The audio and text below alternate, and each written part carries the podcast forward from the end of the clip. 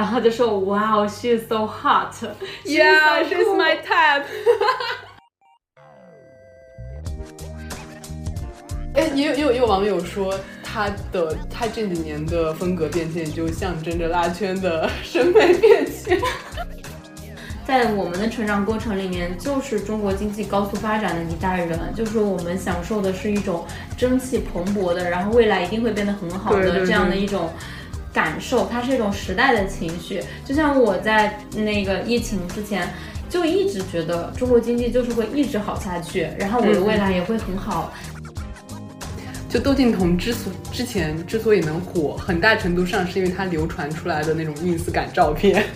真的，我在这里断言。如果你说很松弛、很幸福，找到自己嗯想做的事情是一件很酷的事情的时候，多大程度上面去，甚至是对窦靖童来说，就是不是其他人，就窦靖童来说，其实这是一件很轻易的事情。嗯，这样一个事情上面，多大程度上都消解了他的酷呢？或者消解了酷这个定义呢？酷如果没有任何反抗性的话，那么酷是什么呢？Z 时代的酷很明显就是游乐场心态，我就是来玩的，人生就是来体验的。嗯，但这种体验，呃，就很很容易沦沦为一种，就是对开阔的茫然。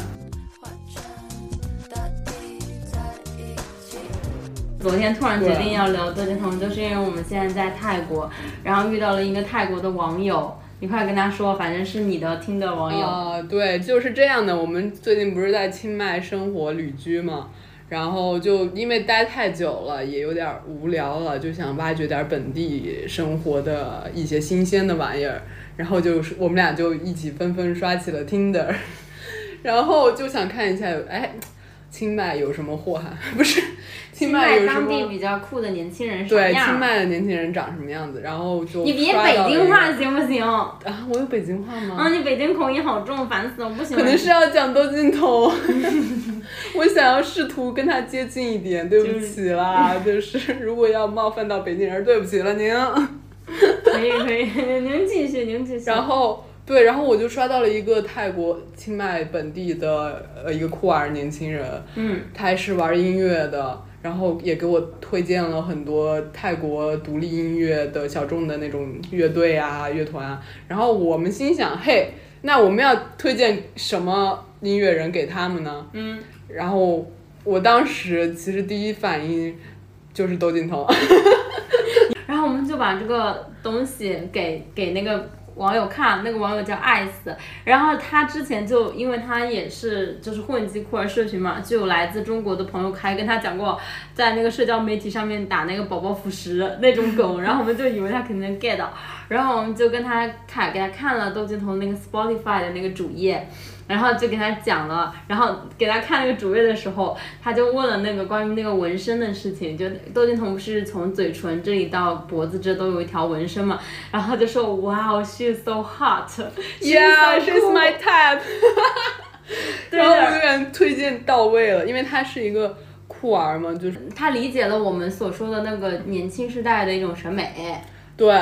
对，他我刚想说他，我通我认识他，就是因为他给我推荐了一个他们本地的一个喇叭。嗯，对，说，然后我们跟他讲说，就是简中的那个 lesbian couple，就是简中拉拉，就是爱惨了窦靖童。嗯，然后我跟卡之前就是还吐槽过，就是也不是吐槽，就聊过嘛，就是烟花里的那个歌词，就是妈妈给我最特别的礼物是教会我怎么欣赏一道彩虹。反正就是众所周知，窦靖童就是在嗯。简中的一个拉拉的一个群体里面，粉丝不要太大，就是这个，就是我们想去以窦靖童为一个切面，就是去聊 Yes，Gen Z，就是聊 Z 世代的一种审美，以及包括 Gen Z 世代的一些特征吧。我觉得主播卡卡他是一个非常非常典型的，我就是我在马路中间会说，他就是一个我身边的 Z 世代年轻人的标本。有人能懂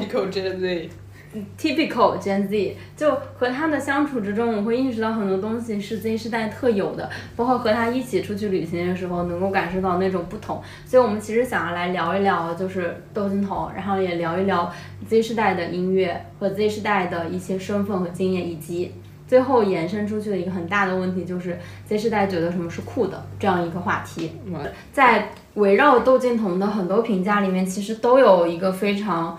典型的形容词，就是他是现新一代年轻人当中非常特立独行、非常酷的一个代名词。同时，他又有一种独立音乐的一种生产模式，就是他不再有完全由专业团队来操刀他的首专辑嘛。尤其他最近这张《春游》的专辑，其实是一种他自己更多参深度参与词曲的一种独立音乐的创作模式。所以这个东西其实就是。对被消费酷文化的一种听众所某种程度上认可吧，嗯，然后卡可以可以讲一讲你对窦靖童的这个爱。你这讲了一堆学术的，突然让我讲一下对窦靖童的爱是什么意思？不是，就是嗯，我觉得他是一个很有趣的人，就是他，嗯，我跟卡经常因为窦靖童就是私下里面聊很多次的天，对吧？包括我们去讲他的身份和他的这个经验嘛，就是像那个泰国酷儿网友那样，其实窦靖童的酷上面第一点就是很难绕开的，就是一种酷儿性嘛，你必须承认这个东西。嗯，这就是他为什么收获那么多拉拉粉丝的最主要原因啊。嗯，但他这种酷儿性感觉前几年就是体现的更多，也不能这么说吧，就是流动也是酷儿的一部分。嗯，就是感觉前几年会更明显的是一些 typical 拉拉的取向。T 是吗？啊，哎，也有也有也有网友说他的他这几年的风格变迁，就象征着拉圈的审美变迁。因为从你知道，从那种很帅的短发 T，然后变成现在长发偏女性风格、女性气质的美 T，美 H 吧，H，美 H，对对对，对，就是一个。就是我的印象里面，就是在窦靖童这两，就是今年还是前年，就突然之间就是被那么多人喜欢之前，我感觉我印象里窦靖童就是他早年就是搞像好像在搞朋克吧，反正就搞电子音乐，然后那个时候短发，然后穿一个尖铅笔裤，然后对是的，就是一种为了酷而酷的一种感觉。就是我当时，反而是我觉得他出了这张专辑之后，他有更稳定的内核，然后更想要说的话，包括他整个人看起来更自洽了，就更美了。那种感觉哦，那我倒是觉得他在巴黎街头抽烟的那个照片已经够酷的了。可以的，你现在把你那个粉丝的那个视滤镜给我稍微去掉一点。对，但是我觉得这个酷儿性其实就是一种非常 Gen Z，或者是只有 Z 世代内部会互相完全体认的一个东西。嗯，这一部分我们昨天在跟另一个创作者聊的时候，就是频频的聊到 Gen Z 这个词嘛，听得他都已经有点听厌了。所以到底什么是 Gen Z 呀？你们媒体人能不能给我们就广大人民群众解释一下这个词语？嗯，我觉得我们的受众应该也是大概都是能知道 Gen Z 吧。其实 Gen Z 在有一个非常简单的定义，就是生在九十年代中后期作为出生的这样一代人，然后他们从小就接触互联网跟数字移动设备这样一群人。嗯，然后这就是一个 Gen Z 的定义，然后它跟前面那些世代是九 Z 世代跟前面的世代是有明显的区分的。嗯，然后我觉得我刚刚讲到说酷儿性这一点，就是我一直很想。单拎出来讲的一点就是，嗯，很多人可能很多人 get 不到窦靖童的点，我觉得可能也是因为 get 不到他的那种酷儿性。嗯，这个确实是一个，就是我觉得年轻人才会觉得，不然的话他就会觉得你这个人，我也不知道他们是怎么评价的，搞不懂，他们可能就是觉得有点混不吝吧那种感觉。嗯，然后我觉得这一点就是，我就很想，我昨天我们就是很自然的讲到亢奋了，对吧？就是什么是酷儿性、酷儿气质，其实就是亢奋里面 Jules 就是一个特别明显的。还有入其实也是也有一点，其实入也有点 T，不是，那他们本来就本身就是酷儿嘛，然后，你觉得酷儿是？你觉得酷儿需要解释一下吗？酷儿的概念概念其实比较驳杂，但是你可以简单的理解为一种非二元的性别认同，对，或者是它的本意其实是指的同性恋，就是 queer 的本意嘛，但是它后面有更广大的驳杂的，其实就是一种非二元的一种身份认同，或者是非二元的这样一种。流动性的一种理念，可以这么说。我现在觉得它更像一种生活理念，就是我们以，就是你接触了酷儿文化和没接触之前，你可能就是两种人。我现在就是觉得，就是你会对是非跟对错、黑与白，就是男和女这些界限都相对来说比较暧昧，你会寻想要去寻找到中间的那种地带。灰色地带那种感觉，然后窦靖童就很明显了，我已经就是不想再解释这个东西了，对，然后我想就很自然的跳到就是亢奋，其实我觉得亢奋就是 Z 世代的猜火车嘛，对吧？然后它其实就是一个很经典的，我觉得很经典，就是代表了 Z 世代美学，对吧？因为康菲也是经常拿出来讲 Z 世代的嘛。嗯。然后我觉得当时我还我们还讲到了一个，就是 Billie Eilish，她也是一个作为年轻世代的一个偶像，她身上就具有一种更加非二元的气质表达。然后也是这个性别气质表达使她获得了众多的喜爱，就她刚出道的时候的那个样子。她现在哎，怎么跟窦靖童一样，都开始滑滑向了就是更女性表达那一部分。哦，是的。但是我觉得这种中性气质，或者中性，就是不是中性，就是非二元气质，其实就是在年轻人就年轻的那个时候，teenager 那种感觉你会更明显，就会你会穿那种 boy 就很像男孩子风。那个时候不想要被这些东西框架所束缚，你不觉得吗？你你最 T 的时候也是你高中的时候。确实，那个时候感就是更青少年的时候，嗯，就会更。更加想要反叛一些这种性别气质的东西，然后长大了之后，反而好像更自洽，更接受。就是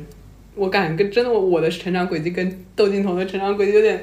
有点过于密切了，也不能说相似吧，毕竟没有那么他家那么有钱，就是过于密切了。因为我真的感觉他的。就是他的专辑，他风格的转变跟我的风格转转变有非常非常大的联系，有可能我受他的影响，也有可能是我自自己自身的成长的转变。就是怎么说呢？我就是嗯，有一种陪着他成长的那种偶像，就没有办法，没有办法不喜欢他。对我来说，他他是我自己内心的一个一种投射吧，包括包括就是他身上这种酷儿性，也是我自我意识的一种投射。嗯，就我很喜欢他的部分，我不得不说，我喜欢他是有自己自恋性的地方。嗯，怎么？就是很自恋是吗？对，就是我诚实的说，我确实喜欢他，是想成为他这样的人，有很是很有可能的，就是这种想法。对，这就是一个偶像嘛，所有的偶像就是这样的一个。东西，然后我们在讲这个时候，其实还聊到了一些，就是国内现在的年轻的音乐人，其实他们都跟窦靖童形成某种时代的那种共鸣，嗯，就是很多，包括年轻乐人，比如说 Matty 吕彦良，就是做 R&B 和那种 R&B 和爵士，yes 的一个年轻的音乐人，然后包括卡之前看看过的一个，我要。大讲特讲一下这个节目，这个节目其实我觉得他做的相当之前卫，相当之先锋，只不过是因为制作团队实在太烂了。就是他其实选的人非常具有 Z 时代的代表，他就是腾讯之前做的一个节目叫《青年派计划》，是不是腾讯啊？对不起，我到时候再考证一下。然后他其实是有点，他好像是明日之子类型的那种感觉，尹总就想要培养一些新时代的偶像这样子。但是底下就有就豆瓣有一个短评，就是亚逼开会，我就很好的概括了他们。就是其实他的选人是非常丰富且多元的，他是很好的选择了一些 Z 时代属性特色的音乐人，只不过他制作组真的没有很好，嗯，真的没有很好的体现他们的特色，反而是在让他们做一些流于形式化，就是嗯，就是那种流行音乐的改编，就让我觉得非常。不懂做节目，还不如我来，不是？但是我可以先说一下这里面我其中比较喜欢的选手，就比如说刚刚说的吕彦良啊，还有文兆杰，还有贺，哎，贺不是这个节目的，嗯，还有谁来着？叫谭聪、雨中啊，雨冲是很明显没有那种大男子气概的男生，都是那种很性别流动。的气质的那种男生，所谓的娘娘的男生，所谓的娘娘的男生，嗯，但他不是那种奶油小生那种，他是自己身上有有一些很独特的气质的，which 我称我分我们可以称作为酷儿气质的东西，嗯，对，然后还有一个女生，我印象也非常深刻，她叫沈川琪。她就是她的服装和妆造是全场最华丽的，她是自己来做一切的妆造，嗯，她自己有很多很多的想法来完成她的视觉的体系，然后我觉得这个东西也是。怎么说呢？就是感觉只有我们这一代人 会特别特别在意这个事情吧。嗯，就是仅仅是视觉也足够让我们够嗨了，就像亢奋一样。其实他们经常说亢奋其实就是一个有音乐的一个 MV，你把它当成一个 MV 来看，对吧？就是一个一种情绪，一种氛围，它是一种美学体验。这个本身就已经莫名其妙的戳中了 Gen Z 的心，就这种感觉。然后包括我觉得还有很像是就可以跟窦靖童形成一种。共振的同时代的年轻人，就是比如说 Lucy，就是嗯嗯，他也是他的歌，你去听，他会有一种卧室音乐人的质感，然后同时他也是那种轻盈的、没有来处的一种一种东西，就是对很更灵动一些。然后，但是你不会在他身上看到沉重的命题，也不会在他身上看到那种他的根源。呃，虽然他后面也做了一些，但是我觉得他是很不一样的，他的那种客语专辑和声响啊这些、嗯这些原生态的音乐人做的专辑是完全不一样的。他嗯好像就是在利用这个元素做一些舞动对，就做一些自己的表达和创作。嗯，然后我觉得还有就是 The Cream，就是贺，他是一个台湾的年轻的 R&B 音乐人，然后他做的那个专辑，去年那张专辑我也很喜欢，他的整个人的样子也是一个非常我觉得很酷儿气质，就是女性气质非常强的一个男生，嗯，对那种音乐人，就我甚我现在甚至也不知道是到底是疫情还是什么原因，让大家让 Z 时代的音乐人都变得更宅了，都开始变得有卧室音乐或者 lo-fi 音乐的那种那种感觉和气质了。但我觉得是复古回潮，哦、我个人觉得是一种复古回潮。嗯，然后我我们既然讲到这个库尔信这一点，其实我觉得，嗯，我们之前在那个北村拓哉写了一篇关于亢奋的文章里面，他其实就讲到了说，踩火车那个时候二十世纪的年轻年纪叛逆青年，他当时是把拆火车跟亢奋做了一个对比的文化研究，然后它里面就讲到说，拆火车那一代人，他们其实还在如何诚实的面对自己的性取向这个问题上面很纠结，但倒是但是到了 Gen Z 这一代就已经完全不是问题了。你一看到 Jules 的出场，然后 Ru 的出场，他们里面的人是没有那种性别就所谓深贵的那种性别。纠结，然后我们在城市里面所看到的年轻人，他们也是对于自己的性别和自己的性取向，就是更有嗯自信，就是很自然，就像我们聊天就会嗯很很自然，你会听到一个人讲说啊我的女朋友怎么怎么怎么样，然后他就说我就是酷儿，然后你称呼我的 pronounce 是什么什么，变成一件很自然的事情，嗯，对，类似这样的，他们好像就是没有在有。这个结构上面的，虽然中国的这个语境里面其实还是有很多结构上的问题，嗯就是这个就是不平衡。但是总的来说，我觉得我们这一代人的接受程度要高于前上一代人。对，所以我为什么觉得像窦靖童啊、Lucy 啊还有 Claire，嗯他们是更全球化的 Z 时代偶像。嗯嗯，就某种程度上是，嗯，全球化的世界公民，Z 时代世界公民会更喜欢他们。嗯，嗯，就是那种感觉。你就是是吧？嗯嗯，我这样说有点太自恋了。但是我觉得哦，这还有一个点是，就是我觉得对于我们这一代人来说，自我的性别认同或者是性别政治倾向，包括你是否是女性主义这些东西，其实是非常前置的东西，就是大于了生活里的很多，就是相比于其他人。国家政治或者是其他东西，其实这东西更影响更大一点，我觉得。对他跟他跟他爸妈就很不一样了，嗯就就像他爸妈，毕竟还是在那个时代，感觉被大环境笼罩下的一些，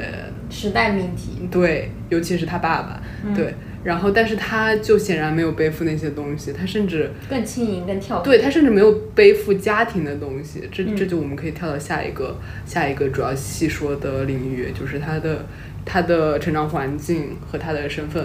呃，首先我就是觉得他跟他妈，有些人会觉得他是他妈的平替，嗯 就维持我最讨厌的一种说法，就是嗯他是他妈的平替，或者他是他妈的一个模仿品、替代品。嗯我就觉得他其实跟他妈完全不一样呀。嗯，他妈是一个多么个性，多么很招张的对，很。张扬，然后年轻的时候是随处可以说出“去你的嗯，”，关你什么事？关你屁事！但是我觉得，就是也不关那些听众的事。对你翻看窦靖童的采访，他没有任何一种这种，就哪怕在他的叛逆的 teenager 时期，哪怕是他在他青青少年时期，他都没有任何这种这种这样的言论，就是非常刺尖锐非常尖锐的表达，我都没有见到过。只有唯一少数几次是因为那个港媒，你知道有的很烦的港媒，就一直在 Q 他爸妈、Q 他的身世，让他说他当时就是不想接受回答，就是不想再说任何他爸妈的事情。嗯我觉得，嗯、这跟他的成长环境也是有有关系的，因为他妈是就是管的比较严的家庭里长大的，他妈是他妈的母亲是不让他去参加等任何文艺活动的。对任何文艺活动的，母亲就是相当的严厉的，然后就是放放学晚一分钟回家都不行的那种。但是，嗯，这就造成了王菲她成长后就是很叛逆的，她很大程度上是用这种愤愤怒和反对去解构主流的那种管管束。这也是为什么她会她会在后面有很多实验性的表达，还有她服装上的一些特立独行。特立独行，对，包还有包括他就是对待媒体的一些态度。但是对于彤彤来说，我感觉他是他就生活在王菲对他来说就是你想做就去做啊，就是一个非常开放自由的空间。嗯，对，只要你尊重，对，就是非常尊重对方的想法，然后一个非常平等、非常，嗯、怎么说？我就是我理想中的家庭。家庭的关系，对，使得使得我觉得彤彤的那种叛逆，其实真的跟他妈非常的不一样。嗯他的叛逆根本不是为了去叛逆谁、反对谁，嗯，也也也不是为了，就是有目的性的那种，就是就是没有那个框架跟结构的一种对反叛，就是可能在以前他们反叛是有具体的对象的，就是比如说像之前的亚文化，他们其实是比如说有工人阶级去反抗资产阶级，或者反对学校，反对一些主流的比较具体的管束，但是到他这一代人说，包括窦靖童说他想退学。啊，搞音乐类似这种，其实相对来说并没有受到太大太大的主流框架，当然也有他是的特权的原因，但他的那个环境确实是一个更加松弛的一个环境。对，这就是让我们回到了一个最本质、最最，我觉得这个为什么大家喜欢窦靖童的一个背后的问题是，窦靖童到底酷在哪里？就是有时候我也会思考这，就是他到底叛逆在哪里，酷在哪里？嗯，这就是我经常想问的东西、啊。但是我其实不是因为我觉得他很酷所以喜欢他的，哦、但是我觉得我还是有他酷，所以喜欢他哦，你知道他酷的那个点是吗？对，因为我觉得现在酷的内涵会变得更加的多元一些，也不是说一定要反抗一个体制，反抗一个这个才能变酷。就是你觉得做一个松弛自然的、更幸福的人，也是一件很酷的事，是吗？对，就是很酷。是是但是我并没有说他叛逆，因为我觉得他很明显，他生长在一个不需要叛逆的家庭。嗯，但是我有一个问题，就是如果你说很松弛、很幸福，找到自己嗯想做的事情是一件很酷的事情的时候，多大程度上面去，甚至是对窦靖童来说，就是嗯不是其他人，对窦靖童来说，其实这是一件很轻易的事情。嗯，这样一个事情上面，多大程度上就消解了他的酷呢？或者消解了酷这个定义呢？嗯酷如果没有任何反抗性的话，那么酷是什么呢？对我也经常这么想，但是，嗯，就像你之前就是讲到了嘛，那个苏翊鸣就是一个运动明星，还有谷爱凌。其实你更喜欢苏翊鸣，也是你当时发朋友圈说，家庭、友谊围绕兴趣建构的社群，共同打造了一个乌托邦，所有人都在为他的天性发展创造条件，他的成长几乎没有历经人为的曲折。就是你当时 quote 了 GQ 那一期，对，但我就是就是我就是觉得他就是一个时代所，嗯，幸运，对所带来的幸运，就是有一一波人会变成他们这样的幸运儿。你讲的就是你自己。我不是啊，我没有他们那么幸运，好吧，有一点。但是我在这个地方要加一个背景，就是嗯卡卡的成长环境是他是在一个新疆的中产家庭，可以这么说吧？可以说吧，新疆中产也没。什么了不起的。嗯，对呀、新疆中产是，就是他就是，而且他的家庭非常的幸福，他妈妈就是一个相比于他来说更加。嗯，强势的一个人，然后他就是一个柔软又敏感的人，就就就是你为什么对窦靖童的评价，其实是一个相比于他妈妈更敏感并更脆弱的一个小孩儿这样的一个对吧。就如果他妈是个 E ENFP，喜欢跟同事一起去打牌打麻将的话，窦靖童就是喜欢自在自己的卧室里搞一些自己的合成器的一个 小女孩、那 INFP 那小女孩。你不就是这样子吗？对啊，所以我就觉得他们母女关系和我的母女关系也也有某种程度上的对照，这样子。嗯，然后我当时跟我另外一个朋友也讲到了这个东西，就是确实是会发现，就是我们身边一些，尤其是超一线城市家庭、中产家庭所长大的这种有点热爱亚文化青年，会更成为就是窦靖童的一个受众群。我发我确实发现，因为我当时我跟我的那个朋友，然后就是讲到我是超超不一线好吗？我哪里嗯，是超但是？你是城市中产的家庭长大的青年，但你的审美上面已经到了就是超线，因为就是一些文化阶级的问题。对，我觉得还有一个问题就是全球化使得你在很早的时候在互联网上就接触到了跟他们相似的文化。嗯，对，这个是，叫文化资本，或者是某种文化审美上面的东西，嗯所以其实你的审美是比较接近超一线城市中产家庭的小孩，嗯而不是接近于一个新疆中产的小孩，就是一个边更加相对来说边缘的一个，嗯，对，更更不是那种县城的审美，而是一种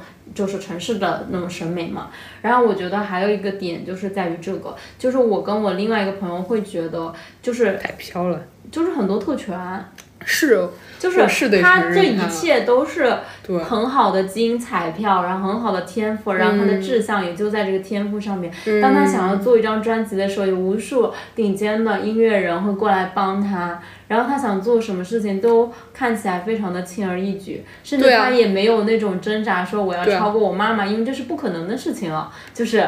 类似，他就是可以这样自在且幸福的玩玩这个东西，很大程度上就是一个这个东西啊。对啊，所以我说他酷一直都是一种轻盈的酷，而不是就是嗯我们所谓意义上之前那些反抗体制、反抗父权制的那种真正意义上的酷。说实话，我我也是这么认为像的。就像我说，他的酷儿性或者他的特质是一个更轻易的东西，就是它的所谓的酷儿性，甚至没有什么反抗，他就是说我想做个酷儿，我就做个酷儿，嗯就像你一样。是是我也不是，但是但我有一个问题是我我之所以为什么喜欢这样的人，是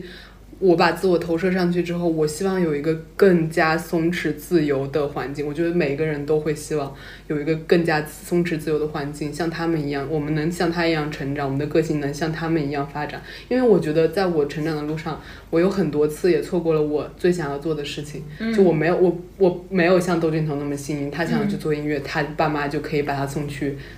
就很贵的美国的音乐学校去做音乐，嗯，但是我没有这个条件。说实话，我在成长路上也有很多这种，有就是因为信息差，和什么。当然我，我我很幸运的原因是因为我有一个很爱我的爸妈，且同时对我比较的宽容。但是他们也有一，他们毕竟还是在一一个比较。呃，偏远落后的省份，所以说也没有得到很好的信息和很好很好的那种教育，所以他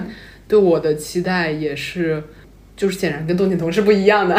就是能把我送去的地方也是显然是不一样的，所以我对窦靖童的那种喜欢，我觉得他那种很酷，对，就是一种代偿，我感觉就是一种对更好的环境、更包容的环境的期待。嗯，但是你说这个点的话，我就不会觉得那个东西是酷了，我只会觉得那个东西是幸运。就像我，哦我觉得我必须要提出，就比如说，虽然我们同时都能欣赏到豆点童话，嗯，就是因为卡是一个一个城市中产小孩吧，然后我算在发沿海的发达城市长大的一个 Z 时代，但是我的家庭就跟卡是完全不一样的，然后所以当我在看我人生中有很多时刻都是。无法轻盈的，然后我很理解卡说的那个状态，就是在我成长的很长一段时间里面，我都在向往一种真正的轻盈。我向往就是我的那些朋友，他们所看起来那种轻松自在。就是我，尤其是我最近在游泳的时候，就是得到一个非常深的体会。卡就是一个非常善于松弛的人，就是当我们在练习仰面躺在，漂浮在水上的时候，他都是说啊，嗯，它的精髓就在于你要足够松弛，你要这样躺在那个水上。然后我就是，你你懂吗？就是有一些人他没有办法这样松弛，有一些人他在水中换气的时候就是那样的急促，但他仍然学会了游泳，他仍然要游到对岸。而另一些人他就可以在这个水里面轻盈的、自在的游过去。而这个游过去，当然有他从小就在全世界各种的海域里游过泳，从小就受到了就学会了游泳，而不像我们在成年之后才试图慢慢的让自己变得自在跟松弛。然后终于在某一天，我突然意识到，我可能这辈子都无法成为一个松弛的人，嗯，就是我可能这辈子都只能是一个小心翼翼的、经常很紧张的一个人，所以我不会觉得他们很酷。而且当你看到了背后的这些东西的时候，你会觉得，我觉得太轻易的东西不能算作一一种一种酷，就是嗯，但是我觉得太轻易，就是这样的话也会把对方的努力给，嗯，不被看见，就是给遮蔽去了。因为你不能说像窦靖童、苏一鸣这种生活在很好、很就是呃的家庭的人，对环境的人，对很好、很开放、很包容环境的人，他们没有付出他们对自己理想的努力，嗯，就是但是这种努力的叙事和那个东西相比是不值一提的，义是吗？是不值一提的，就是你嗯和资源所带来的那个东西是不值一提的。当然，我没有说我不讨我不喜欢窦靖童的原因，就是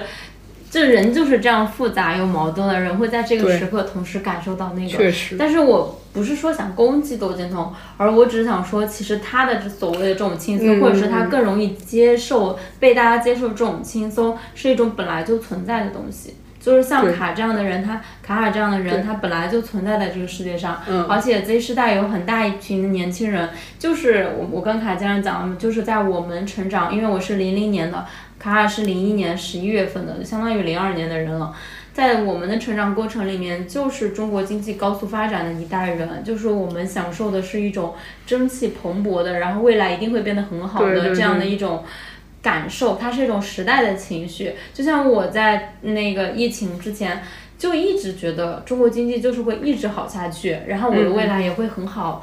的那种感受。所以那个时候我并没有之前那么理解草东，就草东没有派对的那一种丧文化，就是那种。而在这几年，你所有人都理解了丧文化，所有人都理解了抽象文化，所有人都理解了那种很疯的那种亚文化。我觉得就是他们这一代小孩，或者是独生子女小孩，就是存在很多这样的人，而这样的人就是年轻人中的一种状态，就不管。嗯，他因为独生子女政策的实施，很多资源确实是非常聚集的，在一个家庭里聚集给了一个人，他的生活条件或者是各种就是比之前的人要优越。比如说像我朋友他的妹妹，零几零六年还零七年生，她出生的时候家里就有小汽车了，就是 那一代人真的很难说能吃到什么苦吧，家里就有楼房了。就卡卡也是啊，他出生的时候好像家里就有小汽车了。他的第一个手机就是刚开始初中的时候就有 iPhone 五 S 了，就是这样的一代人很难说受过时代很大的苦，所以他们喜欢这些轻盈的东西是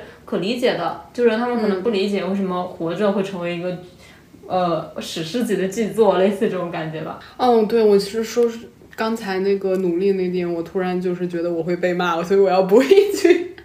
就是我其实喜欢他们俩，也是喜欢他们并不声张自己的努力，因为我觉得如果生活在这种条件、这种环境下的人，还要声张自己是因为努力，嗯，你才得到这些，那简直是一种 privilege。对不起，我没有在 Q 另一位另一位滑雪女冠军，对不起。就是，嗯，是的，而且我觉得很多人就是我，我据我所知不太喜欢窦靖童的人，就无感的那些人，都是因为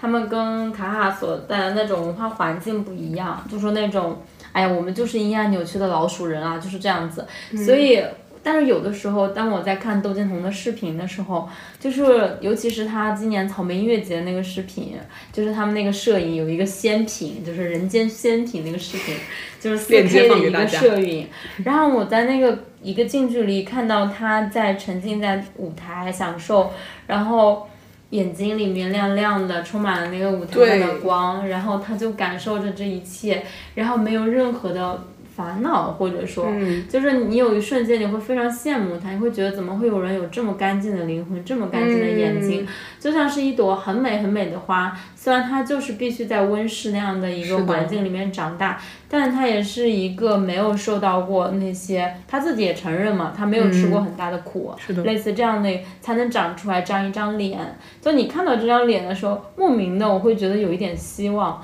我也不知道为什么，虽然它不是我的希望。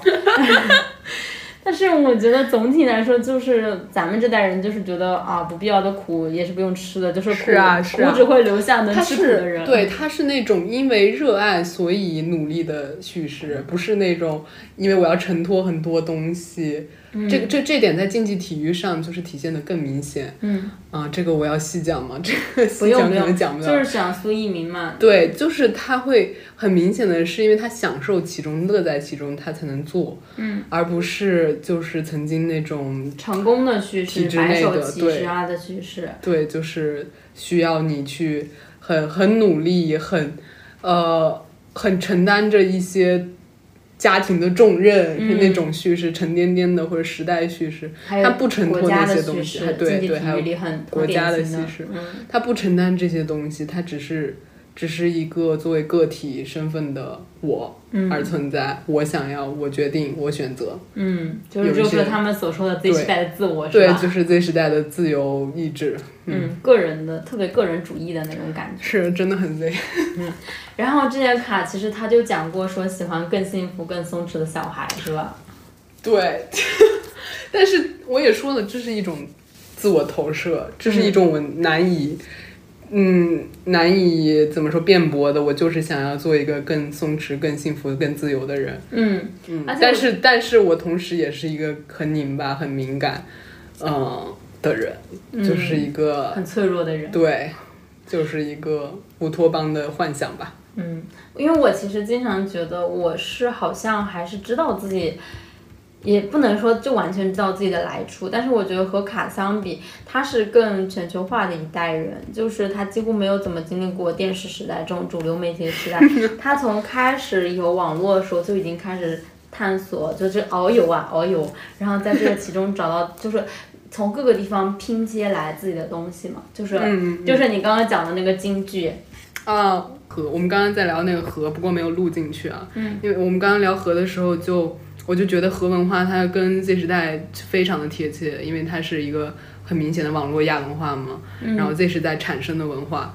我觉得核文化的本质，我自己概括啊，就是在反复交叠和更迭中拼凑出一个自我，试图拼凑出一个自我。呃，我真觉得就是我说，我就说我吧，我的自我就是在网络的各种文化的迷因中拼凑起来的。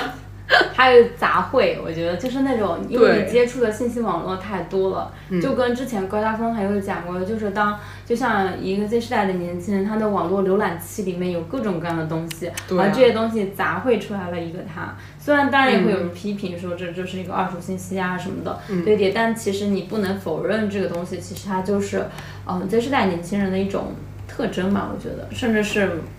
那你会觉得不敢概括。对，但是我觉得确实是有这个，就是尤其是往生一代的这一个东西的特质。就分众时代嘛，全部都是很变化的、很快的嗯，也是因为有标签元素。嗯，还有一个就是也是因为分众时代，所以才会看到那么多亚文化的圈层。是啊，是啊，就是他们不需要在主流的地方有声音，他们只需要构筑一个小小的茧房，就可以在这一个圈层的这个虫洞的世界里，嗯小小虫洞的世界里面，就是有自己的一个天地那种感嗯觉，所以也就更自自由了。某种程度上，你觉得？嗯，对，就是之前围绕这个窦靖童，还有，嗯，这个就包括他当时就翻唱《天黑黑》嘛，我印象特别深刻，就是当时随机波动的知棋，他就在里面讲说，相比于孙燕姿那一代人，《天黑》中有很多时代。故乡各种根源的这种一种追忆，更沉重的东西在这个之上，以至于你听到他的声音的时候，你会想到那些东西。但是窦靖童就不会背负这些东西，他是一个非常轻盈的、跟碎片的一个存在嘛，对吧？嗯，然后我其实有一个以前有一个小困惑，但是我发现卡其实从来没有就是困惑到这个点，就是他好像从来没有困惑过自己的来处。嗯，就是你好像很早的时候就已经认可了自己的自我其实是平对庸的。，对我确实，我感觉我很早之前就认可了自己的来处是互联网，不是，是一个网生代，这个很明显，因为我觉得我接触到的文化、接触到信息几乎全部来自互联网，嗯就是我的自我认同也几乎全部来自互联网。比如说高中时期的酷儿认同，对，然后还有包括女性的认同，然后包括你对这个世界的看法，然后，嗯，当时我对世界所有的幻想，甚至对大学生活的幻想，都来自于互联网。嗯也有可能是因为我当时那个地方太小太封闭了，就嗯如果没有互联网的话，我可能完全不能生长成现在这样嗯的一个模样。嗯，所以他就是那一种是一一代感谢互联网的人。对，还有一个是因为我可能从小就是确实是比较开放，就比较自由的一个家庭，也没没太多人来约束我的种种行为。嗯然后包括我们是一个江二代，就是一个断文化上断代的一个现象，我们是没有什么传统文化的，嗯，呃没有汉族的文化，更没有少数民族的文化。你是江三代，哦，我是江三代，对不对？然后就是江二江一代，就是新疆第一代移民，然后他爸爸妈妈就已经是在新疆城出生和长大的新疆第二代汉族人了，嗯然后他是他们的小孩，就是第三代新疆孩子。其实，其实我觉得这个在全世界的那个移民叙事里面也是这样子，嗯对就是包括亚裔的移民叙事里面也是这种，就是到了这一代的时候，他已经没有没有办法对原来的根源的东西的一种追溯，所谓的这个东西了。就反而面对的是更加多元的一种选择吧。嗯就是比如说很很明显的一个，这是不是有点跑题了？但是我想说一下，就是过年、嗯我们可以选择去做出一些，比如说要放鞭炮，要祭祖，要这个这个那那的，初一、初二、初三干嘛？也可以不干，嗯 就是一个非常灵活的一个概念，就是特别搞笑。其实就是非常自由、非常随意的一个方式去选择过年，而不是说嗯。可能其他的内地的一些小孩儿，他们爸妈说必须要干这件事情，嗯。我嗯们初二就要去干嘛干嘛，嗯，然后我们就会去干嘛干嘛。嗯。那我们好像就是比较随意，嗯。而且之前卡有讲过一个，当然你也可以理解为说他是因为他是个中产小孩，所以他在捍卫这个东西，某种捍卫这个正当性，某种就是很他不喜欢很多批评，最后都落到对中产的批评，对吧？嗯，对，因为戴锦华老师，他之前就讲过，中国文化的最大问题就是中国的文化都是中产阶级的文化。对，所以如果所有的批评，就包括对窦靖童他音乐上的批评，也把它落到他轻飘飘原因落到这是一个呃中产的问题，人家人家生活的太幸福了，嗯，所以做不出来什么好音乐的话，我觉得实在是没有什么意义的。一种批评。对，没有什么意义的一种批评，就是说不出来啥了，然后又搬出来一套中产文化。嗯，但是我觉得，嗯，我们这里在讲 Z 世代的时候，其实我还思考过，就是我觉得我跟卡的卡卡是不同的一代人，就是你不能说不同的一代人，就是我觉得是不一样的。就像他代表了他本身就是一个城市中产的小孩儿，但我的意思，我们的并本意并不是要把 Z 世代划到城市中产的小孩儿这样一个，只是说可能这样的小孩儿更有资源，或者是更有可能性去从事文化艺术行业。确实啊，你看新疆现在的年轻艺术那个创作者，或者是西藏的年轻创作者，或者是所谓贵州，贵州没什么年轻创作者，是因为他很穷啊，嗯，他很难从那个里面走出一个电影人，走出一个音乐家嘛。其实，在玩音乐其实就是中产阶级，就这跟亚文化起源就是这样的，亚文化起源就是中产阶级小孩在搞的事情啊，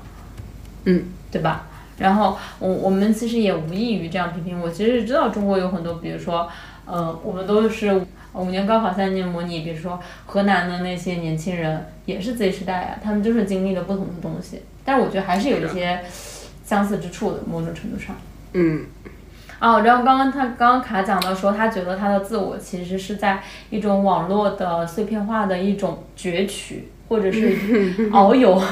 之中拼贴而成的。其实这个这一点在窦靖童的音乐上面就有很明显的体现，而且不仅是在窦靖童的音乐里面，是在那个我们那天的那个网友卡的那个酷儿网友。他们俩在互相安利音乐的时候，其实也是用 Spotify，、然后再互相安利一些全世界各的音乐人的作品了。他们并不是在聚焦所谓本土性或者是什么东西，在聊这个东西，对吧？嗯，就是其实不论就是个人的审美来说，其实我们的音乐的品味还是很相似的。怎么说呢？就是，嗯，一种没有中心的全球化的，对，我们都会收收集很多全球化音乐人的，就是就虽然全球化这个词听起来还是蛮西方中心的，嗯因为他喜欢的也是很多西方中心的、嗯现在的流行的一些电子音乐人，嗯包括爵士音乐人，然后我喜欢的也有很多是西方中心的这种音乐，但是嗯。但是我觉得你比他本土的东西要多一些。啊，那确实，嗯，比如说新疆的音乐人、蒙古族的音乐人，你在少数民族音乐这一点上面要要优于。优于。优于，但是但是可能对泰国文化的那种也有一些影对，可能是因为泰国文化确实吸收了大量的西方文化。嗯就很早就接收到了他们那边的音乐体系，还有什么之类的。但是当聊到音乐的时候，我就想起之前卡卡和我们另外一个朋友，然后他们聊天的时候就对比，就会发现说那个朋友他成长环境可能就是我们所说的在包括在独立音乐这是，他是一个更以北京为文化圈、鼓楼为中心的这样一种文化意识。它就这是可以说的吗？这个就是一种文化意识嘛，嗯我觉得嗯就是感觉在我们的世界里，反正是没有这种文化中心的，因为我们没有体验过那个时代，嗯我们也没有赶上过所有这些资源、文化资源集中的这种时代。所谓的文化资源，对，我们就比如说集中在。鼓楼。或者怎么着？但我当时我到了鼓楼的时候，鼓楼的疤都已经倒的差不多了。我到五道口的时候，五道口也再也不是世界中心了。所以我经常觉得他们那些所谓的鼓楼文化和五道口无文化与我无关，真的就是与我无关啊！对，不想听了。嗯，其实我觉得就是，嗯，我我们经常能感受到嘛，就是作为我们这一代什么好日子都没赶上的一代人，就是 你不能这么说，你这么说一点，你之前还就是肯定了经济高速发展是吗？对啊，嗯，我觉得是在文化层面上，因为那时候我们还太小了，我们完全没有机会去参与各种。就是当我们到大理的时候，大理已经不是所说的那个大理了。当我们到就那个细皮的大理，当我们到北京的时候，北京已经不是那个北京了，嗯就是二零一七年已经清退过了，就是。诸如此类，就是我们没有赶上过任何一个所谓的这个东西，我们能赶上的就是互联网的井喷，以及在互联网的这种各个圈层之中的一种狂欢。无所谓啊，我们会爬。大学生会在校园里爬是吗？我们。会爬。对，然后我觉得就是窦靖童，他可能跟我们在这一点上也是很像的，他也没有说要把他自己的音乐归于某一个种类，或者是归于某一个。气质就是归到那种北京气质，对然后归到那种什么很难说吧，就是归到那些东西里面。对，其实因为他现在他所处的留给他的时代，已经没有那种，比如说像红磡、窦唯那种年代的那种对摇滚、摇摇滚、摇滚的向往和热情了。嗯，然后也没有像王菲那种港乐的黄金年代了。嗯留给他的其实确实也就是一个分众的时代，就是一个轻盈且有更小众、更独立音乐迸发的市场。嗯，所以我觉得不应该就究其这个因因为他音乐的小众或者独立而觉得他没有比起他爸妈的那种成就，我觉得这是一个非常不考虑时代因素的一个论断。嗯，而且我们之前就是有讲到，就当然肯定也会有很多人会讲说，就是比如说你刚刚讲的那个拼贴嘛，你的自我是拼贴。然后我们之前有聊过，就是和文化、网络迷，还有蒸汽波。Hyper Pop 就是聊聊了很多这种话题的时候，其实都能够感觉到 Gen Z 就是 Z 世代其实是个视觉的一代，就是相比于比如说比如说你从来不看书不是？没有啊，就是你你没有那么喜欢文字，你更喜欢影像的东西。呃，我更喜欢浏览网页，如果这么说的话，确实是，因为从小就有手机，有那个触屏手机，嗯，所以说我确实更接受网页上能给我呈现的东西，嗯。或者一个 app 上给我呈现的东西，嗯。然后所以我也就很快的接受了电子书，嗯。嗯，然后也是以图片为导向的信息阅阅读会更多一些。嗯。然后我我想到是，其实就是一种视觉文化嘛。然后我们在看那个温带复调，有一个影评人，他就说出说过，当时当下文字语言充满了危险，视觉语言和纯粹的音乐语言相较成了更安全性的表达。我觉得看到这句话的时候，我其实蛮能够理解，比如说像窦靖童闷所处的这个时代。镜头们，对，就是这一代年轻人，其实他们很多时候会倾向于在自我表达的时候采用更视觉的方式。因为一个是嗯往生一代的这个，你必须要非常的抓人眼球，你才能够得到注意力嘛，对吧？嗯然后第二个是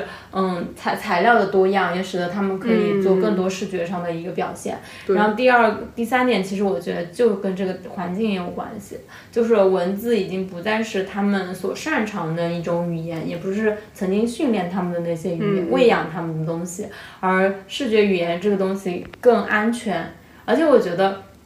年轻，我我在看 Z 世代的很多东西的时候，你之前也说过他们是轻飘飘的东西嘛，就是他们没有什么他不会像之前朋克暴女运动里面的音乐一样，就是那如此的振奋，就是嘶愤怒和嘶吼着去做一些什么。然后我自己在网络亚文化中感受到的是一种，嗯。一种解构就是一种消解式的一种调侃式的东西，就是比如说像抽象说唱，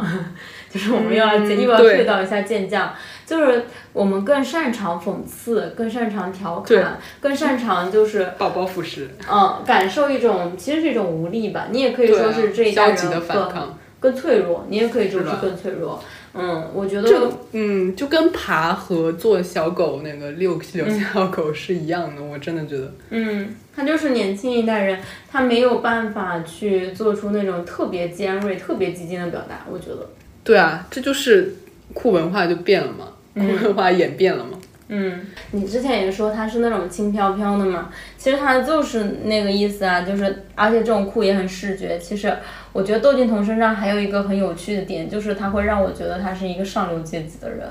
就是一个第一世界的年轻人，就你这刚才讲的那种世界公民的那种。其实我觉得那个形象距离我来说是有一点遥远的。不能说我不羡慕他，但是我确实没有办法那么羡慕他。比如说，我会受制于政治性抑郁，我会觉得身份认同、故乡、世界这些东西都还是有一些子。会困扰的，但是就像你说，你会发现啊，窦靖童在那个香港击飞的那个上面标的是 C N，然后你会提到他的香港是他是在香港出生的这个点，但他其实在这个选择上面似乎就是很轻易的划过了，他并没有对于这个身份认同有什么纠结，然后说其他不管是北京人还是香港人都不会影响他可以环游世界，他可以比我们更快拿到那些护照什么的，然后他想去哪里就是因为他是窦靖童。但我倒是对此没有那么大的感觉吧，可能是因为我在对上流社会的想象还是来自于什么奢牌，就是李湘那种，就是那种奢牌，然后经常代言费很高，然后这个这个那炫表啊、炫车那种。嗯。对，所以我就是觉得他跟王菲可能确实是上流社会，但是就是有一种脱离于这种世俗欲望或者是名流的那种轻盈。嗯。就是当然得承认，他是因他们是因为有很多选择的权利，所以才能变成这样。嗯，但是确实是怎么说？我觉得如果能，就如果是我是的话，我也我也想要成为这样。如果我能诞生在这种家庭，我觉得我也想要成为一个这样的人，而不是就是真的所谓的那个我们看的那种上流社会文中的那种，嗯。物欲横流的那种感觉。哦，对我就是的，就是就是针对那个去做一个对比，它对我来说是没有那么上流社会的那种感觉的。嗯，对他反而是更加亲民。虽然“亲民”这个词一说出来已经很上流了。其实我觉得我比较喜欢窦靖童一点，就是我看他一些采访，我发现他第一个是他自己是那种拒绝宏大叙事的。对啊。第二个是他是一个很诚实的人，他会说我就是没有吃过什么苦，我必须承认这个点。嗯。然后他他会比较诚实的讲说自己的这个问题嘛，就是一个坦诚的创作者。所以其实我觉得是第一，我们之所以讨论这个问题，是它是一个无法绕过的东西。这个其实我觉得涉及到了我们对酷的定义是不同的这个点嘛，就包括 Gen Z 认为的酷，然后卡卡卡所代表的就是那种 Gen Z 所认为的酷。文化可以不用有那么多反抗和压力，就是觉得它是一个更，但是我觉得从我在看亢奋的时候，我会感受到，就是现在年轻人也不是说酷嘛，就亢奋的时候你看的时候会觉得，哎呀，吸毒、喝酒，然后做一些这种刺激性的行为和，才是一种酷嘛。但是我觉得我反而看到的是那种迷茫。就是有点像最近大家在讲说自由不是轨道而是旷野，但是你走到旷野上了，然后呢，就是你不仍然不知道要往哪个方向走，那是一个白茫茫的，然后完全没有既定的标准的这样一条路，不是一条路，是一整片平原，然后你要怎么做选择呢？其实我觉得反而这个东西是更难的，就是现在年轻人缺少了这种主流框架上的束缚之后，他想要找到自己是不是一个更难的选择？对，因为我我也同意，因为 Z 时代的酷，它排除掉了那些淡化掉了那些对抗性、那些激烈的拉扯之后，嗯，就是他不再像前辈一样是要从对与错中做选择，而是要从诸善之中做排序。嗯，等于说你做什么都是对的。嗯，那这这时候你的选择就变得很重要了。嗯，就是我觉得这个反映到你身上，就是你又想做摄影，然后又想做播客，又想做那个什么学术亚逼，然后又想做旅游规划，然后又想要做这这种就什么旅行博主，就是你想做的事情有很多，啊你还想去做乐队经纪人，好了，可以了，不用说。但是不会有一个明确的野心或者企图，你一定要成为一个什么样的人，嗯对而是这些都像是你的兴趣爱好，就是一种游戏的心态。是啊，就是游乐场心态。嗯 Z 时代的酷很明显就是游乐场心态，我就是来玩儿的，人生就是来体验的。嗯但这种体验，呃，就很很容易沦沦到沦为一种，就是对开阔的茫然。嗯，就我觉得你自己就有，我说中了。yes，因为我之前有跟你讲过，很喜欢那个世界上最糟糕的人，嗯还有是猫咪呀老师的分享，Q 一下，嗯 他是就是，嗯，我觉得解读真的很好，是写出了那种。因为我觉得那个电影的女主角就是一个非常 Z 时代的体现，嗯 但是是比我们要更加进化的，因为人家是北欧的 Z 时代，嗯 就是他有更多选择的权利吧。嗯我们比起来还是相对来说少一点，我们还是会因为各个种种种现实的因素而无法选择。嗯但是人家是真的有选择的权利，人家真的有很多路径可以去做到他想要做的事情。嗯但他就是感觉兜兜转转回来之后，还是做了他最舒适的工作，就是做摄影师嘛。嗯嗯，我就觉得这可能是另外另外一种命题了，这个是。嗯，就是一个更那个，就是我之前讲的说，之前的那种酷是在建构的时代做解构的事情嘛，就是消解，就是反抗这些框架，然后把这都拆了，全部都拆光，就把这个游游乐场里面所有道具全部都拆掉。框架，但是现在的酷可能我自己也发现，身边的年轻人反而是他们找不到一个东西可以去建构，就像是丧文化或者是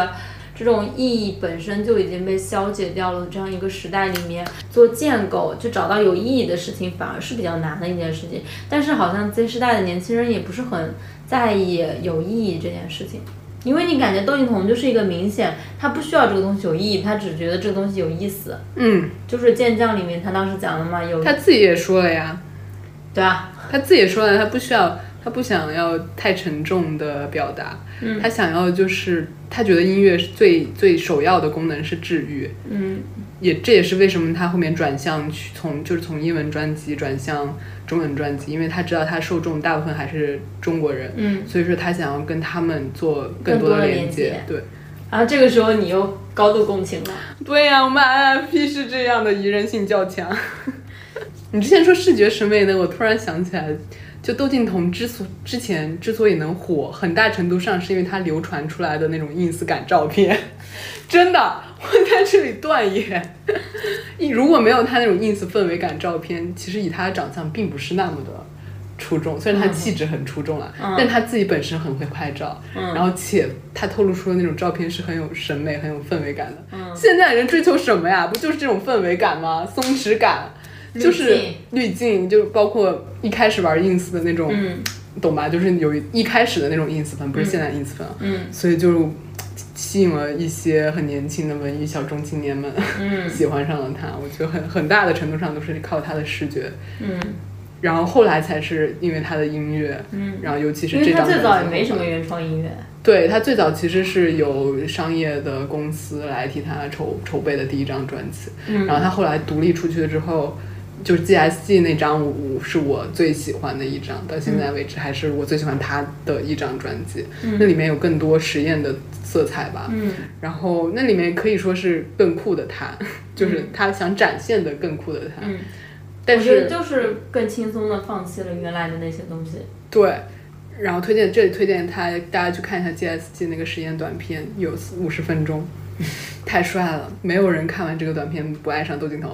嗯，但是我有一个问题哦，就是在讲说年轻人或者是 Gen Z 的这个酷的时候，就会让我想到很多批评，就对他们的批评，他们会觉得年轻人的酷。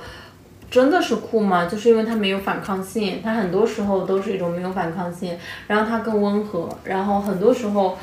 就只是就像你刚刚说的那种游乐场心态嘛。嗯嗯。那你会觉得那个东西就是，我甚至觉得有些时候他们抄袭的也更容易，就是一种跟风或者是一种，嗯，怎么说呢？就更一种不假思索的挪用吧，一种不假思索拼贴。你会觉得那个东西是很有创造力的，或者它跟之前的人的创作相比，你你觉得呢？我觉得一部分确实是没有新的东西了，所以所以现在音乐的发展才会对复古回潮才会 fusion，但是一定程度上也是社会发展到现在，就是确实没有新的东西了呀，就是没有新的生产力和生产方式了呀，嗯。所以他年轻人没有一些新的，呃，就是怎么说新的想法、新的政绩，就特别那种明显的新的东西也是很正常的。嗯，就是然后但是我也不认为他是没有反抗、没有酷的东西的，因为我觉得它是一种非常曲折的方式，就跟我们之前说的那些狗啊，还有包括万圣节啊、新式、中式万圣节啊，嗯还有那种爬呀，我觉得就是以一种更曲折的方式来。就是应对时代和自身造成的问题，他不会再因为意识到这些压抑和规训之后感到忧郁和痛苦，就他不会表现出来这种忧郁和痛苦。但是我觉得也会耶，我觉得我们这个时代年轻人，啊，他痛表表表现出来的话是丧文化的那种，嗯就是我说他的那种就是针反抗对对反抗性的话，是以一种更轻松、更诙谐、嗯更反讽的那种方式来打一个游击战的那种感觉，嗯有时代的表达方式嘛，表达方式不同了，就是更轻啊，嗯就是更轻盈的方式去解决这些。就是更小的东西更小。对，但这个怎么聊啊？这个我觉得这个就是跟我觉得完全可以扯到音乐上来讲，就比如说你的音乐审美里面就是一个非常融合的，而融合的这一点其实有你刚才讲的全球性的一个问题，还有就是因为你在成长过程里面就是接同时接触了这些东西，这些东西不会在你心中分出什么比较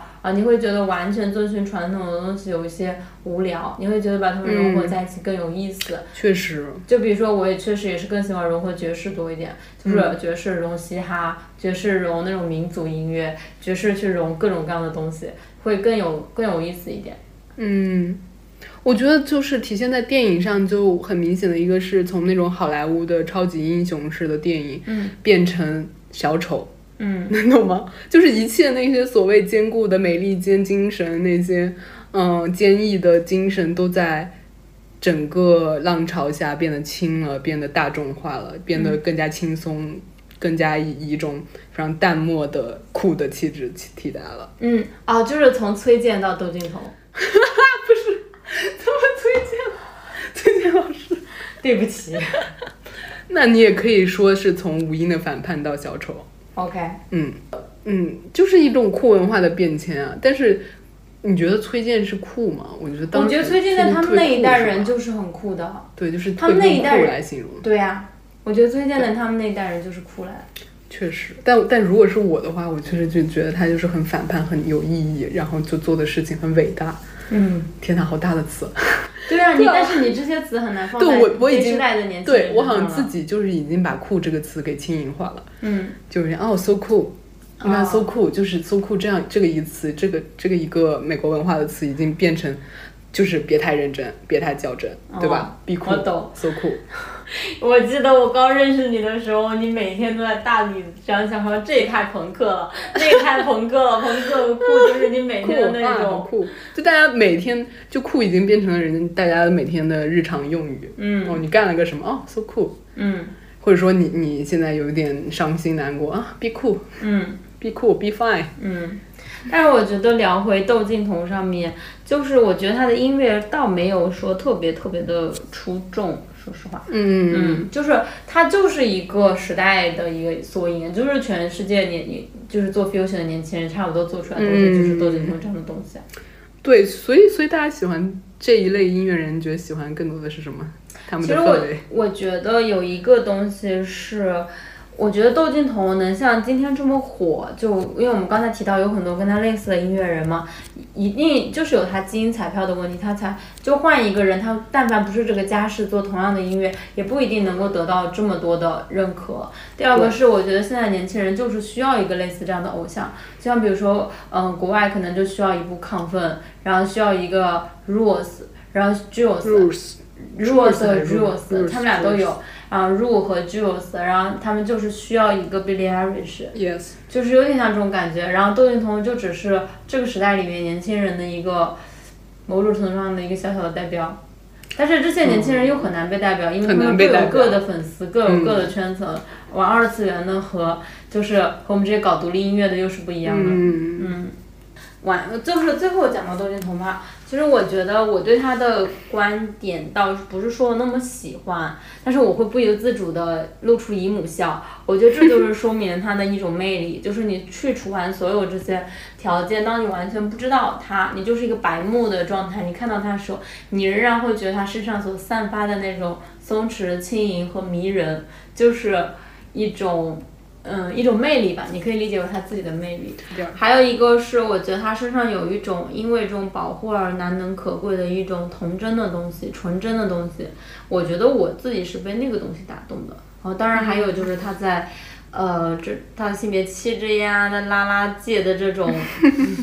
拉界的这种东西，但是我觉得还是一种那种他没有对名利有很大的渴望，然后他对他跟他妈都是这样的。他们对名利没有太大的渴望，然后他们也就是不是特别在乎世界上大多数人是怎么想的，嗯，然后他们都有能找到自己乐在其中的东西吧，就是你也不得不说，就是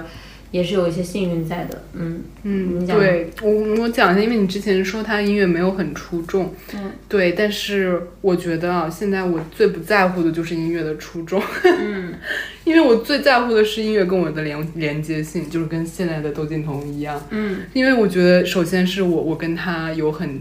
很大的共情，我觉得我能共情到他的成长环境和他的呃呃，就是他的语境吧，他的语言。就那种俏皮的对还有一个是，我觉得他的他的音乐确实是很少讲一些很沉重的东西，嗯他的音乐讲的更多的其实就他的成长的历程。嗯就比如说他 GSG 连一张专辑里，就是创造了一个 Green Shy Guy，就是他专辑的封面就是那个 Green、Green Shy Guy，就是一个小心翼翼、恐惧且回避着周遭一切的小绿人。嗯然后我当时就觉得那个小绿人太像我了，谁懂 my life？然后反正就是在经过在这个专辑里经过一次次的蜕变之后，终于舍弃了那个胆小的自己，勇勇敢的走向世界，就是那种感觉。所以其实我觉得那张专辑，对对对，那张专辑其实就是窦靖童他自己内心想要把自己的脆弱和敏感表达出来，就是这小绿人就是他，就是一个外表很酷，外表非常难以让人接近，但其实内心非常敏柔软感 柔软的小女孩儿这样子。嗯对，但她现在，呃，但现在第三第三张专辑出的歌其实是很明显的不同的。我觉得她的，她确实是和自己好土啊，虽然好土啊，但是想说和自己和解了吧，嗯就是把自己，她能用母语，她能克服那种母语羞耻，然后把自己内心的情感表达出来了。他觉得不用去填补那些空白了，嗯他也不用去赶赶上那些离开了，就是他依然做了他想要做的的事情，而且他把自己包裹起来的小绿人面具给掀开了，他摸清了自己的身份，他探索出来了自己的身份，呃，所以才完成了《春游》这张专辑。天呐，我这段话好粉丝啊！因为他一直想做的就是这样轻松、快乐且真诚的音乐。嗯就是，which is 他自己的表达，所以我就是从各种意义上，从他的成长，从他的音乐风格的转变和探索中，我都是蛮喜欢他的。所以我现在喜欢一个音乐，从来不会觉得他很出众或者什么，嗯，就也会吧，也会有一些觉得他技巧很厉害，嗯的那种成分，但是我现在喜欢一个音乐，确实还是更加看重于他跟我之间的这种连接，嗯这种情感上的，就是他能，我就是能 get 到他，然后所以才能听到他，就是很感谢有这样的音乐出现在我的世界里。对，嗯，就是你不会说因为这个这个歌曲很深刻，我又想起我们那个朋友，因为这个歌曲很深刻，然后他就是有那种宏大的那些东西吧。那其实也是是有。就是我觉得分个人吧，他如果是因为他那个，呃，因为这个命题刚好是他很关注且，就是我不能说所有的 Z 时代都是轻盈到嗯任何深刻的议题都不关注的人，嗯就是如果他有被这个歌所背后的这种时代症结或者说命题所 touch touch 到，就包括像那个那个说唱新时代，其实也有很多那样的表达，嗯、对对吧？其其实我们也是很喜欢的，对啊。哦，我刚刚你刚说那个时候，我就忽然想起，就比如说像朋克暴女运动，他们所讲的那个东西放在新时代就是于真啊，对啊对啊于真呢，他和他和他其实相对来说就是一个更温和的表达。对啊，但是国内也有一些人，有那个也有一些乐队在做非常尖锐的表达。对就是虽然说他那个表达程度可能不会像从前那样愤怒，但是他们也在做一个就是，比如说在女性议题上面的那种表达嘛。对，你你还想说那个《雨夜惊魂》是不是？还有那个一块红布啊，嗯所以我觉得不能说没有这样就是偏沉重的表达。嗯，对，我觉得其实。哎，其实说到这里啊，说唱新时代就跟传统的嘻哈音乐的 rapper 之间的那些区分也是很明显，他们就有很多类型化的东西，比如说，比如说之前那个圣代他做唱的《雨夜惊魂》，他就是用这个东西讲小说。嗯，哦，这个东西在独立音乐里面也有体现，就是在柏林护士那种，对啊，他们就是用，因为他们没有什么来处，也没有什么根源，他们也不觉得这个东西很重要，他们就只是拿这些音乐的元素，然后再重演他们的电影，他们在用音乐写小说、写电影，呃，尤其是写电影、就特别特别经典。然后他们的灵感来源很多都是音乐，都都是电影。八仙饭店也是，他们的灵感来源都是电影，电影就是一个 Z 时代就是才有的一个，啊不不是 Z 时代，就是。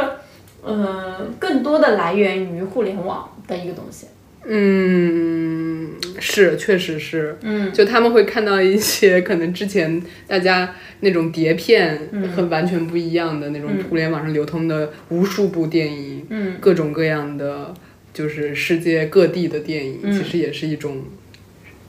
怎么说？就是我们刚刚讲的拼贴。对简而，言之就是拼贴嘛，就是用你手边所有拿到的素材拼凑出一个自我。天哪，这样好吗？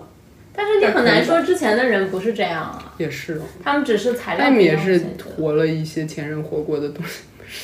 就是要插入草东那首歌是吧？就是你想要做的。有钱人都做过了。就说我觉得，嗯，因为我之前没有对窦靖童有那么多了解，但是我现在看到他是，我觉得他已经成长出一种自独属于自己的气质，就是一种风格，某种程度上一种，你虽然他说是一种小的风格，或者是他在全球范围内都是有一个趋势吧，但是那毕竟不是他的表达，毕竟不是他的语言嘛，对吧？我我自己对于酷其实是有一个我自己的定义的，就是我我不认为那个东西一定要深刻或者是反抗或者怎么的，但是我对酷只有一个唯一的标准，就是必须具有原创性。嗯，这个是其中一点，我认为有一些年轻人可能确实没有那么酷，但这是我个人的观点。嗯但是还有一些真的有很有原创性的人，比如说他们拿游戏的语言作为自己的语言。在进行创作，然后比如说有一些创作人或者是音乐人，他们在就是用嗯更其他的素材，比如说像五条人那种，虽然他不是说是一个 Gen Z 的音乐人，但是确实是年轻人非常喜欢五条人。五条人身上就是呈现出了融合呀，嗯，而且呈现出了那种他们在拼贴之中能够找到一种自我的原创性，我觉得那个东西就是酷的东西。对啊，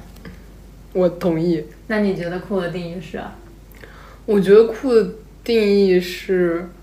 我觉得是身份的复杂和多元，嗯。因为我就觉得，呃，他是一个音乐人的同时是一个厨子，比如说这种，啊就会很吸引我。哦，而且同时，我觉得酷这个现在酷的阐释里就留有一个非常暧昧的空间，嗯。就是酷其实现在变得很容易了，嗯你说是、说什么都可以说是很酷，就我刚刚也说了，嗯所以这就是意味着选择会更重要。嗯所以你每一种身份，你对每一种身份的选择，也就是意味着你对酷的理解。嗯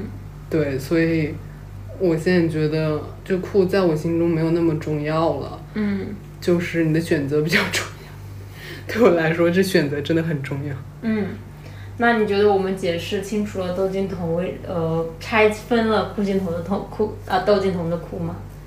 拆分了吗？我们从哪种？我们首先从他的酷儿性上嗯，点出了他，开始做学术总结。我们首先从他的酷儿性中他的点出了外貌气他的质，他的气质的独特性，嗯然后我们又从他音乐的就这种全球化拼贴，对以及这种世界音乐元素的包含之的中。fusion 的特点，嗯点出了它我们觉得它音乐上是比较酷、比较好的、嗯耐听的部分。嗯然后最后，从身份和经验的角度，其嗯实讲解释了为什么 Gen Z 那么喜欢他。我觉得，对，然后也解释了酷文化是怎么从二十二十世纪六十年代美国的那种嬉皮文化嬉化，皮文化演演变变成成现在网络这上的狂欢。对一种轻更加轻盈的酷文化的。对，嗯，然后如果大家有什么感想，也可以在评论区里面告诉我们。然后这一期节目就到这里啦。如果大家对那种怪核或核文化是不是有什么想问的话，也可以在评论区里面留言，然后我们可能下期会做这个。感谢大家的收听，